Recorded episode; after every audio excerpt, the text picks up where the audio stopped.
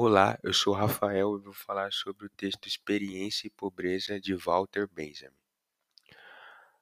Walter Benjamin fala sobre a experiência da vida que os jovens terão algum dia, que sempre foi avisado pelos mais velhos, mas passam despercebidos. Ele questiona onde estão essas pessoas que avisam agora.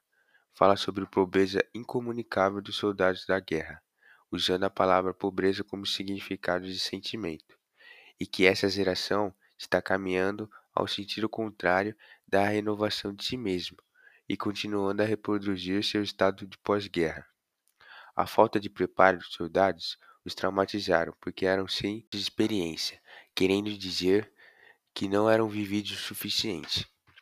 Ao citar os quadros de Ensor, conta que a maioria são pobres de experiência e questionam o que acontece com a falta dela exemplifica Descartes, Einstein e Newton, que são pessoas que criam muito com pouco e que lhes faltava experiência.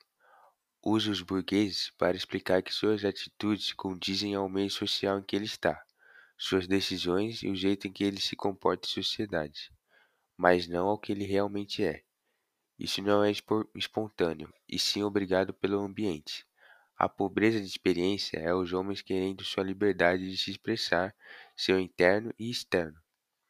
E que no cansaço de tentar e tentar, aparecem os sonhos que saciam a vontade dos homens para aquele único dia.